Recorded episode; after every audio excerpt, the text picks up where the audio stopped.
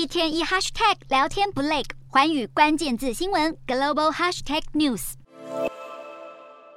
发烧门诊人满为患，候诊室被挤得水泄不通，连正常行走都有困难。中国掀起前所未有的新冠疫情海啸，医院每天都涌入大批确诊者。面对诊间内满满的病患，前线医护人员没有一刻停歇。中国看似才刚要迎接染疫高峰，北京当局却宣布，明年一月八日起要取消入境旅客的隔离措施，入境者不再需要申请健康码和集中隔离，意味着中国实施了三年的严格边境封锁，正在进一步迈向与病毒共存。就连新型冠状病毒肺炎这个名称。也被改名叫做新型冠状病毒感染。原本街道陷入一片空荡的北京和上海，似乎是因为许多民众都已经阳过，这几天也陆续恢复正常运作，地铁站纷纷出现通勤人潮。中国松绑入境隔离措施的同时，也宣布对感染者不再实施隔离，不再判定密切接触者，以及不再划定高风险区。中国国家主席习近平二十六日首次在防疫松绑后公开发言，也指出新冠防疫正在面临新形势、新任务，应该更加有针对性地引导民众主动学习健康知识。不过，专家警告，管控措施放宽以后，病毒在中国迅速蔓延，还是不能够太过松懈。除了重症和死亡人数提升，科学家也警告，中国因为具有非常庞大的人口，而且免疫力有限，因此很容易成为病毒变异的温床。未来中国疫情会如何发展，仍充满未知数。